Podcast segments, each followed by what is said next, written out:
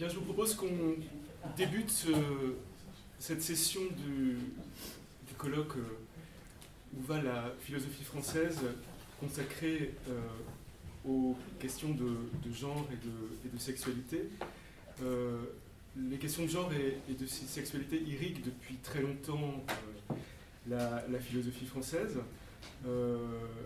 depuis quelques années, ce, ce champ d'études a, connu euh, un développement euh, encore, plus, encore plus florissant qu'auparavant. je dis champ d'études, mais je ne sais pas si je devrais dire champ d'études, à vrai dire, puisque les questions de genre et de, sexualité concernent l'ensemble des sous-champs de, la philosophie. Moi-même, en philosophie politique et sociale, j'utilise régulièrement des outils puiser euh, dans les, théories euh, du genre et de la sexualité. C'est vrai aussi pour euh, mes collègues qui font la, théorie, la philosophie des sciences, c'est vrai en, épistémologie, c'est vrai dans, beaucoup, beaucoup de, sous-champs de la philosophie. En tout cas, nous avons aujourd'hui autour de nous trois représentantes majeures de ces études sur, le genre et la sexualité.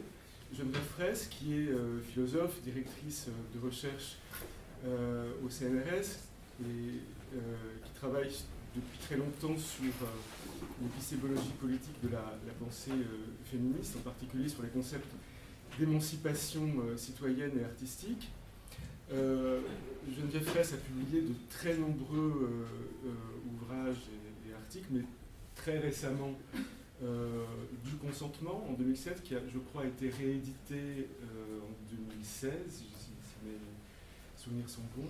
Euh, les excès du genre, une enquête philosophique en 2014, la sexuation du monde, réflexion sur l'émancipation, et puis très récemment,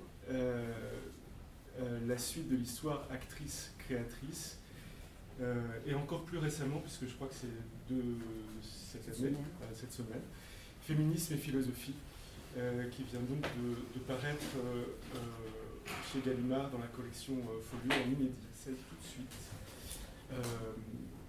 à Geneviève Fraisse pour son intervention épistémologique. Question d'épistémologie. question d'épistémologie, alors, comme dirait Sandra Logier, une position critique. Donc, euh, pourquoi j'ai une position critique? Parce que je suis née, je suis née dans une profonde déception euh, dans mes études de philosophie, puisque euh, au moment même où commençait le mouvement de libération des femmes, disons MLF, à ce même moment où je faisais mes études, j'ai découvert que la philosophie s'était détournée de cette question-là, et on n'avait jamais abordé cette question-là, ou n'en avait jamais en tout cas fait un philosophème.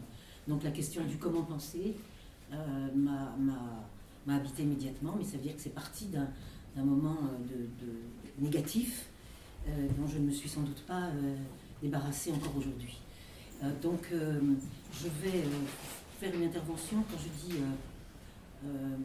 question d'épistémologie, c'est parce que j'ai donc décidé dès le départ, que donc, maintenant ça fera bientôt, ça fait un certain nombre de décennies, que je cherchais le comment penser, le quoi penser mais pas le qui. C'est-à-dire c'est le quoi et le comment, mais pas le qui. Donc, euh, première critique, euh, tant de temps, de temps après, après que donc, le genre soit devenu ce que j'appelle une promesse conceptuelle, j'insiste sur le mot promesse, je vais y revenir, euh, nous avons maintenant beaucoup de séminaires, et y compris cette table ronde aujourd'hui, qui s'appelle Genre et sexualité. Et là, là encore, je suis critique, Sandra, parce que genre et sexualité, j'ai un, un problème parce que mon sexe a disparu. Et c'est difficile pour un philosophe ou une philosophe de perdre un mot du vocabulaire. Donc, je me suis aperçue en préparant les points d'intervention que je voulais très rapidement euh, évoquer ce euh, cet après-midi, pardon, euh, que j'avais publié un livre qui s'appelle À côté du genre. Personne ne comprenait, tout le monde me disait contre le genre, t'es es du côté du genre. Mais à côté, ça c'était extrêmement difficile à entendre. Le sous-titre c'était philosophie de l'égalité, sexe et philosophie de l'égalité.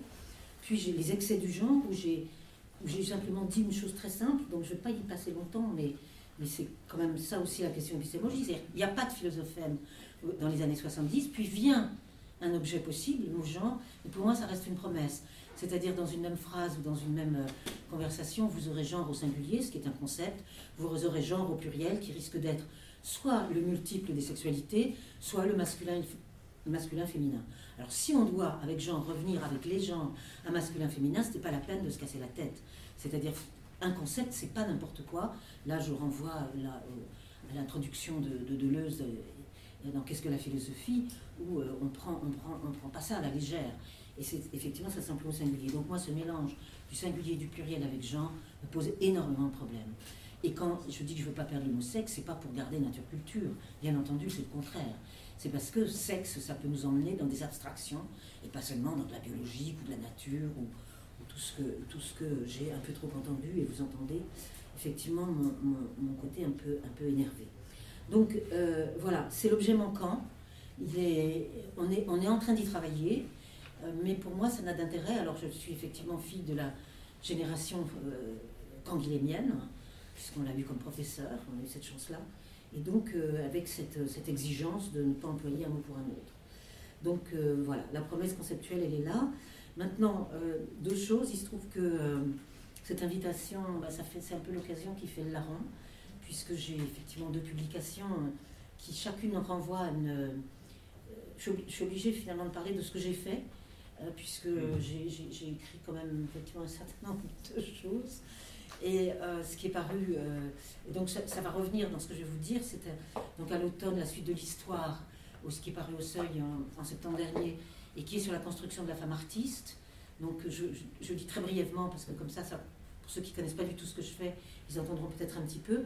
Quand j'ai publié Muse de la raison, qui est sur la démocratie exclusive, non pas excluante mais exclusive, euh, c'est l'année du bicentenaire, en 89, et c'est pour expliquer à partir de deux querelles de départ que les révolutionnaires, y compris surtout d'extrême gauche révolutionnaire, sont tout d'un coup effarés des conséquences logiques évidentes que l'égalité peut entraîner, c'est-à-dire l'égalité des sexes. Et à ce moment-là, vous en avez un qui va euh, poser la question d'apprendre à lire, est-ce vraiment raisonnable, car elle devient bon citoyenne, et l'autre qui va dire, elles ne vont pas écrire de la poésie, ça c'est nous, les hommes, qui écrivons de la poésie, pas les femmes. Donc on a deux querelles, j'y reviens pas, et à partir de ces deux querelles, c'est le pour toutes et le pour chacune, que j'ai donc développé dans la sexuation du monde. Et j'ai beaucoup développé le pour toutes, c'est-à-dire ce qui fait euh, de la citoyenneté à l'emploi euh, beaucoup de choses. Et le pour chacune, qui est évidemment le droit de chacune à éventuellement devenir philosophe, artiste, sculptrice, tout ce qu'on veut. Et donc euh, là, c'est un peu la fin de, cette, de, ces, de, ces généalogies qui sont, qui sont plutôt des provenances, comme dirait Michel Foucault, c'est-à-dire, c'est un terme que j'aime beaucoup, foucaldien, c'est d'où ça part, d'où ça vient. Effectivement, la construction de la femme artiste comme la construction de la femme citoyenne viennent de cette, de cette interrogation totalement cohérente et logique des révolutionnaires de savoir ce qu'on va faire quand le semblable va devenir égal. Et ça, c'est, ça, c'est, un problème, hein, quand même. Donc, au bout de 200 ans, un certain nombre de choses se sont passées. Et euh, c'est ce qui me permet d'aborder le, le deuxième point rapidement. Euh, comment, comment penser alors?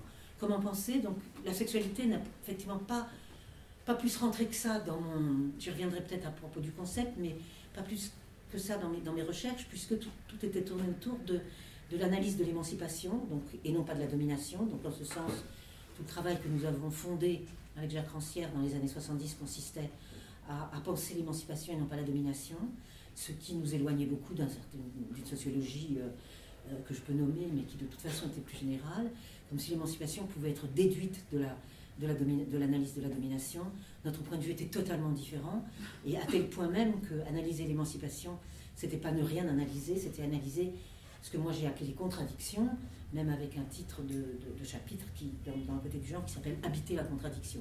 On est pris dans la contradiction. J'ai pas le temps d'y revenir, mais il y a mille et une contradictions. Vous en avez certainement parlé ce matin.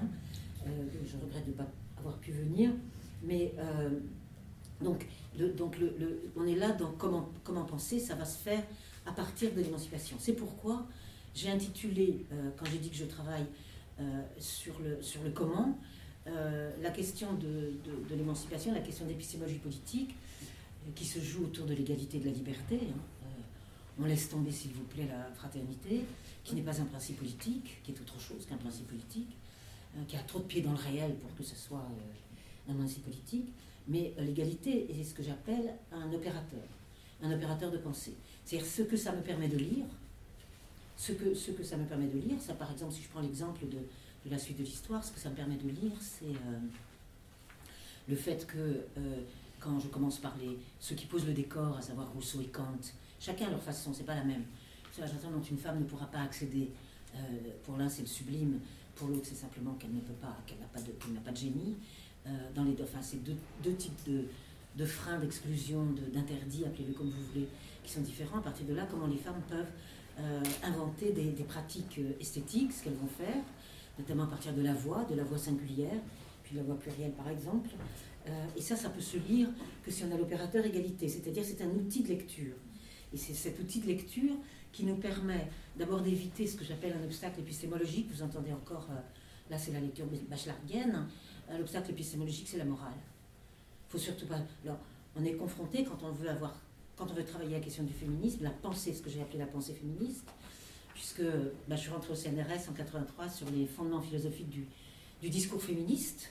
Donc je ne me suis pas rendu compte à quel point euh, c'était une chance, si la chance je le savais, à quel point faire rentrer le mot féminisme en section 35 du CNRS, c'était pas si évident que ça.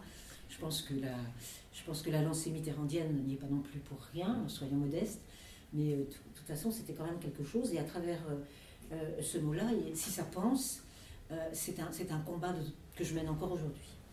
Ça n'a toujours pas changé, c'est-à-dire que tout est fait pour qu'on vous explique que dans le féminisme, ça ne pense pas.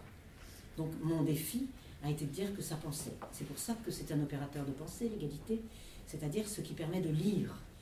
Si vous avez une histoire de la famille, ce que j'ai vu et revu du 19e et du 20e, sans avoir posé la question de l'égalité des sexes, ça ne marche pas. On ne comprend pas de quoi il s'agit.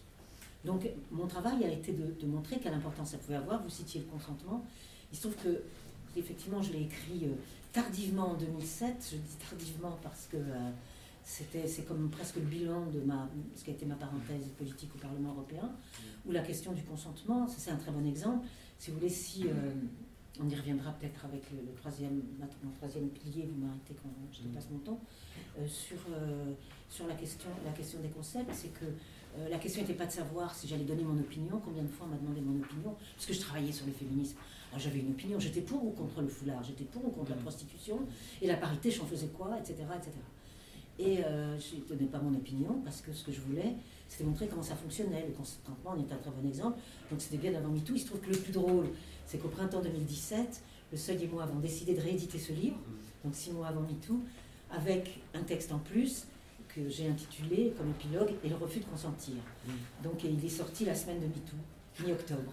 C'est une espèce de, espèce de, hasard historique ou d'anecdote historique. Euh, Fleur, non, moi je crois plutôt au hasard et au hasard de la lutte, comme dit encore Michel Foucault. Je crois plutôt à ça. Donc il y avait du hasard de la lutte dans cette affaire. Et donc le consentement, c'était le seul terme qui me paraissait possible pour pouvoir dire, tenez, j'ai cette question-là dans la prostitution, j'ai cette question-là dans le foulard, donc le problème c'est le consentement. Et je, et je retourne au XVIIe siècle, euh, chercher la provenance du consentement mutuel, c'est-à-dire de ce qui pourrait faire égalité. C'est comme ça que j'ai fait ce, texte donc au début des années 2000. voilà. Donc euh, c'est intéressant aujourd'hui, on en parle, de voir d'où ça vient. Ça vient justement d'une lecture ou l'égalité d'un opérateur, et où c'est cette question qui me permet d'échapper à cette condescendance et ce sexisme permanent qui consiste à penser que ça pense pas dans le féminisme. Or, tout mon pari est de dire que ça pense. Donc si ça pense, j'ai déjà parlé des contradictions, on pourrait parler aussi des contretemps, de cette question euh, de, l'égalité comme outil de lecture, hein, et ce qui permet d'organiser, euh, c'est comme par exemple, euh, ça permet aussi... ça permet aussi de prendre des distances avec les, avec les moyens utilisés. Quand on utilise, ça, ça s'arrange, là, le Conseil de l'Europe vient de l'arranger. Mais quand on utilise quand on regarde les définitions de ces dernières années du mot sexisme, c'est catastrophique. C'était toujours relié à la discrimination. Alors le sexisme, c'est pas une question de discrimination parce que ça voudrait dire que ça renvoie à la République. C'est-à-dire le mot discrimination, c'est un néologisme de 1877. Donc euh, c'est quand, quand, euh, quand, euh, quand on sépare, on discrimine. Pour ça, il faut être dans une logique républicaine et démocratique. Et ça renvoie au droit. Or, le sexisme traverse les siècles. Et en fait, le sexisme, ce que j'ai proposé. Donc, ce sont, des, textes qui sont repris maintenant dans Féminisme et philosophie qui vient de sortir. Euh, c'est une disqualification. Alors là, le Conseil de l'Europe vient de dire Ah, ça signale l'infériorité du sexe. Non, c'est une disqualification. Ça veut dire quoi depuis Aristote? C'est-à-dire que nous ne sommes pas de la même qualité. Les femmes et les hommes ne sont pas de la même qualité. Donc après viendra la discrimination. Mais dans un deuxième temps. Le premier temps, c'est d'abord de. Et ça, je l'ai vécu toute ma vie.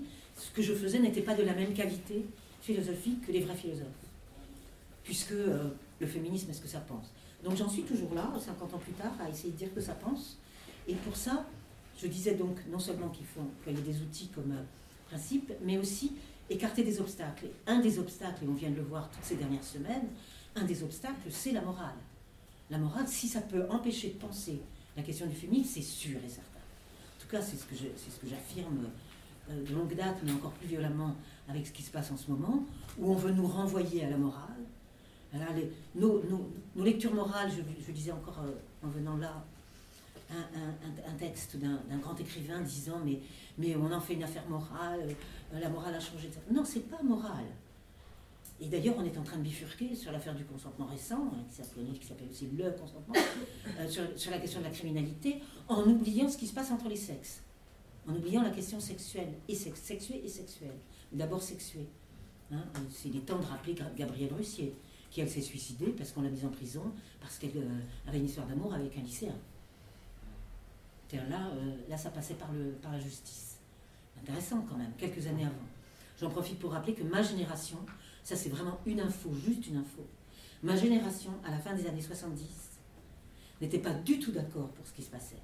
Ma génération de féministes dans le MLF, et quand, et quand Libération nous disait qu'on n'avait pas le droit de vouloir changer la loi sur le viol, hein, qu'on allait envoyer les immigrés en prison, qu'on était vraiment des garces, on avait trouvé qu'on était tellement en rapport de force négatif qu'on avait trouvé l'idée, ça c'était les, avocates qui, luttaient, euh, il y avait trois avocates, je pourrais donner les noms parce qu'il faut toujours donner les noms des femmes, euh, qui donc euh, Colette Auger, Monique Antoine et Josiane Moutet, il y en a deux qui, ont disparu, on disait bon ben on demandera un franc de dommages et intérêts.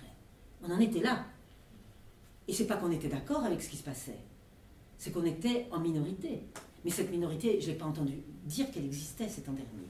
Donc voilà, ça c'est pour dire que la question de la morale est précisément ce qui empêche de penser. Donc c'est un obstacle. Donc voilà, ça c'est la question de l'opérateur. Troisième point sur lequel je reviens beaucoup euh, dans Féminisme et Philosophie, c'est la question du concept, des concepts.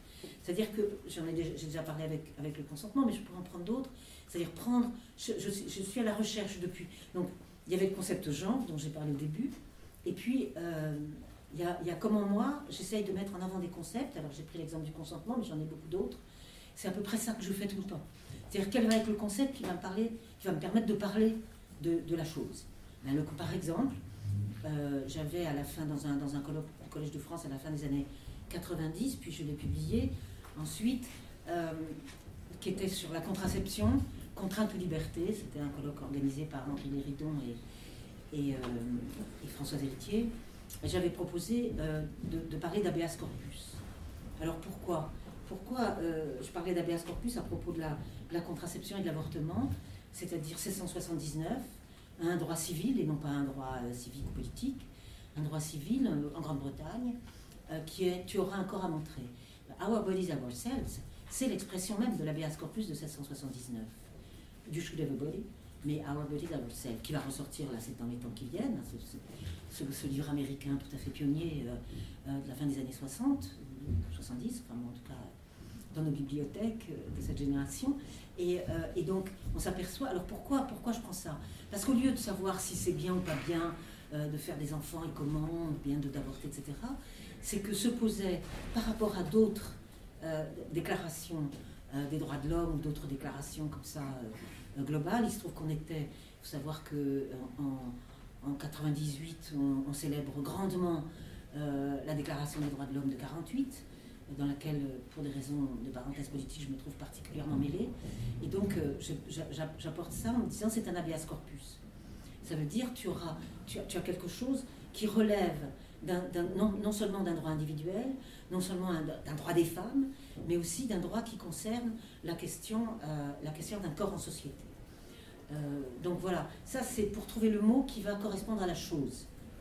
Et, ça, on peut le faire aussi, euh, par exemple, quand il y a eu les discussions sur la parité, bon, moi je venais juste de publier le de la raison, donc je m'étais finalement arrêtée au fait qu'après l'exclusif, il y avait eu l'inclusif, mais ça m'a pas plus intéressé que ça de dire qu'il y a une dynamique qui était lancée euh, par l'émancipation des femmes et le féminisme depuis les années 1830 parce que les femmes refusaient cette position de nous sommes tous là, mais seuls les hommes s'installent à la tasse du banquet. Vous, vous, êtes autour.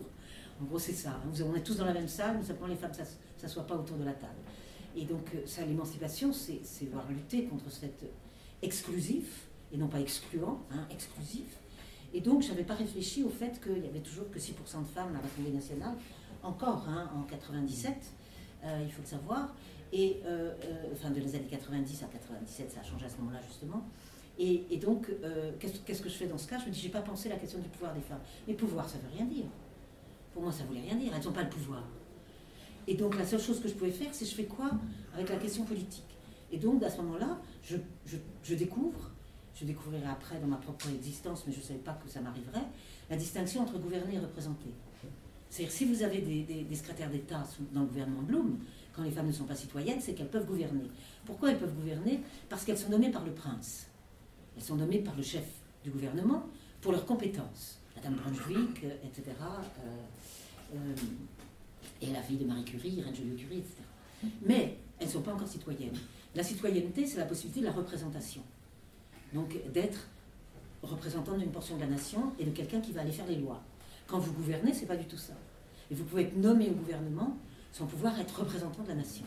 Donc du coup, c'était seulement les mots qui me permettaient, le concept de, de, gouverner, de représenter, de rentrer dans, dans la discussion sur le pouvoir. Ce qui me permettait ensuite de reprendre le mot gouverner, de m'apercevoir que, par exemple, Montesquieu utilise le mot gouvernement domestique, et que donc on avait pensé sous l'Ancien Régime la famille comme un lieu de gouvernement. Ça, c'était très intéressant au moment des débats sur le Pax, parce que ça me permettait de sortir de la discussion que je trouvais sans fin et inutile sur est-ce que ça va être comme un mariage ou pas comme un mariage, euh, je vois Eric Fassin qui est au fond de la salle encore peut-être se souvient de toutes ces discussions sans fin et dont on avait vraiment marre. Et euh, tandis que si je prenais le mot gouvernement domestique, à ce moment-là je disais ah ben oui l'espace domestique est un lieu de pouvoir, donc de discussion, hein, qui fait quoi, qui, prend la décision, etc., etc. Et à ce moment-là, donc je, comme ça que j'ai fait un livre qui s'appelle Les deux gouvernements domestiques et parce que c'est la, séparation que Rousseau a voulu faire dans le contrat social lui-même entre gouvernement civil et gouvernement domestique, en disant que c'était, que c'était un sophisme et qu'il ne fallait plus du tout comparer les deux. Parce que le patriarcat comparait les deux. Du père au roi, la conséquence était bonne. Voilà. Donc, donc la question des, concepts, c'est ce qui permet de, poser les problèmes. Et donc là, de mettre de plein pied la pensée féministe dans la philosophie. Donc c'est ça, c'est ça la question d'épistémologie. Après, euh, si on me laisse encore, tu me laisses combien Une minute, deux minutes? Cinq minutes. Cinq minutes. Je voudrais euh, intervenir par rapport à ce qui a sans doute été aussi, euh, du coup, à la suite de cette série de concept, discuté probablement ce matin, je regrette encore une fois de plus de ne pas avoir pu venir. C'est. non, il y a deux choses que je voudrais C'est. Alors, la première chose peut-être pour sur la lancée de tout ce que, de ce que je viens de dire, puis après je prendrai le dernier point qui est ce que j'appelle être colporteuse. Mais euh, ce qui est, quand on est comme ça un peu, euh, un peu, un peu dans cette provenance euh, telle que je l'ai, telle que je l'ai pratiquée dans mes, dans mes travaux, ce qui est clair, c'est que le XXe siècle, le XXIe siècle fait rupture avec les deux siècles qui précèdent au niveau du féminisme, puisque c'est la question du corps et non plus celle de la raison qui va devenir au centre de nos qui est au centre de nos interrogations. Alors on l'a, moi j'en étais sûre déjà avec le corps reproducteur, hein, euh, GPA, PMA, etc., suite de l'habeas corpus ou pas, les enjeux sont là. Et en même temps, euh, MeToo nous a mis euh, dans ce que j'appelle, donc là c'est une partie, j'ai repris quelques-uns des entretiens que j'ai été amenée à faire en 2017-2018, dans les, dans, les, dans les médias affolés par ce qui leur arrivait, c'est la question du corps collectif.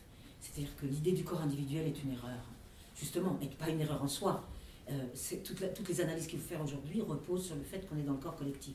C'est pour ça qu'on peut relier, j'ai pas le temps de le déployer ici, euh, le les féminicides avec MeToo, bien que ça soit aux deux extrêmes des positions euh, économiques et, sociales des femmes qui sont concernées par cela. Et précisément, c'est bien pour ça que c'est un rapport entre celles qui ont les moyens économiques de prendre la parole sans, se retrouver jetées hors de chez elles, et celles qui, en prenant la parole, sont éventuellement trucidées.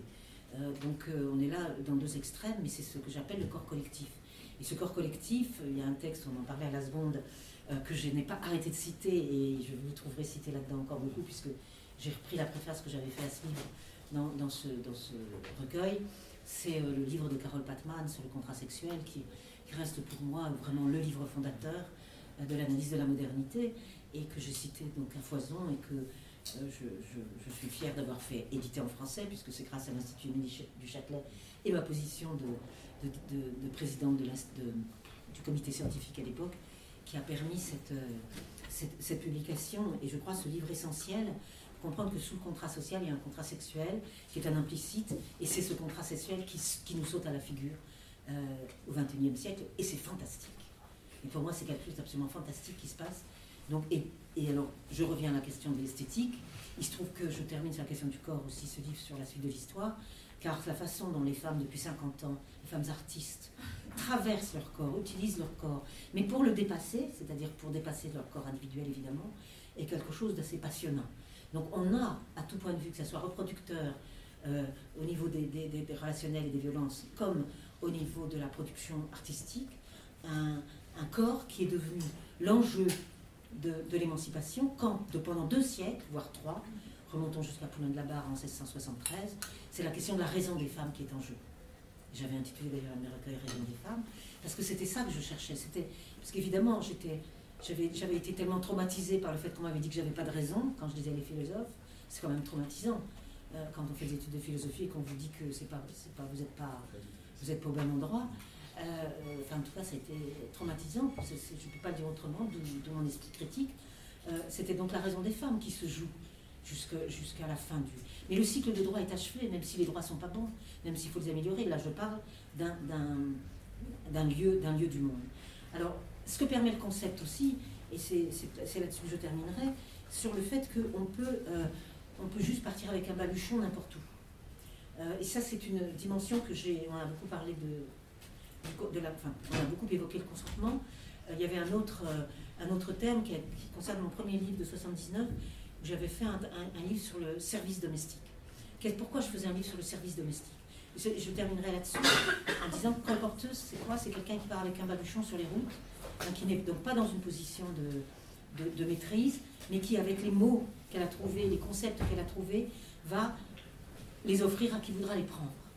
Et ça, euh, et donc, c'est cette position qui est une position de partir sur les chemins avec son sac à dos, son, sa lanterne magique qui est l'opérateur égalité, et les mots qui sont des concepts, ça fonctionne de plusieurs façons. Si vous prenez le mot service, qui me permettait à la fois de parler euh, des, euh, des femmes que nous étions qui disons, bah, ça, on, en a, on en a marre, ce qu'on appelle la charge mentale aujourd'hui, on en a marre de tout ce travail gratuit, on appelait ça le travail gratuit dans, la cuisine et autres.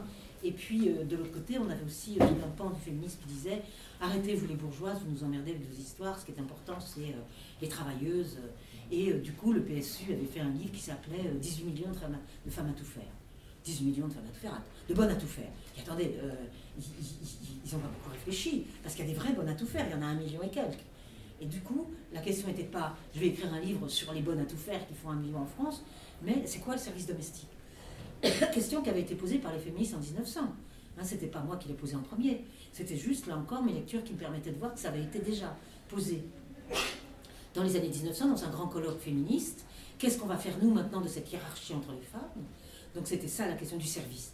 Eh bien, pourquoi, pourquoi euh, euh, je, vous raconte ça? Parce que euh, quand il y a eu un grand, une année, le Festival des femmes de Créteil a, la fait sur la question de, la domesticité des films, c'était très frappant, parce que si les Philippines vont travailler chez les, Marocaines, enfin, au Moyen-Orient, etc., euh, on, sort de, la question de la, disons, de la position occidentale par rapport, à, par rapport aux autres pays, du post-colonial et des décolonisation, avec, avec les mots qui circulent. Moi, par exemple, ce qui, ce qui m'hallucine, c'est un exemple que je prends tout le temps, c'est que euh, j'avais fait un texte qui s'appelait Les contretemps de l'émancipation, notamment pour montrer qu'au XIXe siècle, on dit aux femmes, vous ne pouvez pas être citoyenne, vous n'êtes pas éduquée. Ah bon, parce que si vous étiez ouvrier, ça n'était pas un problème, vous pouviez avoir le droit de vote, même après 1848, même si vous ne vous saviez pas lire. Mais les femmes, non. Donc vous étiez en retard. Et puis il y avait les marxistes et les révolutionnaires qui disaient Mais attendez, on fait la révolution, vous faites la révolution avec nous, vous êtes sûr, après on s'occupe de vous. Donc elles étaient soit en retard, soit en avance, mais elles n'étaient jamais dans, le bon, dans la bonne temporalité. C'est encore une question qu'on peut se poser aujourd'hui et qu'on s'est beaucoup posé avec les révolutions arabes. Et alors le plus étonnant, c'est que ce texte sur le contretemps, il est, et je m'arrête là, Anne, euh, et ce, texte sur le contretemps, il est téléchargé par tous les pays du continent africain. Ça, c'est une, des, des, plus belles choses que je peux vivre. C'est-à-dire qu'un texte n'a rien à voir, qui a tout à voir avec ce qui se passe en Europe et en France, tel que s'il est construit conceptuellement par rapport à une question qui se pose à l'émancipation, il peut, il peut circuler ailleurs. Sur la notion du service, c'est pareil. Donc ça, c'était ma contribution peut-être à des questions qui ont été euh, Merci beaucoup, euh,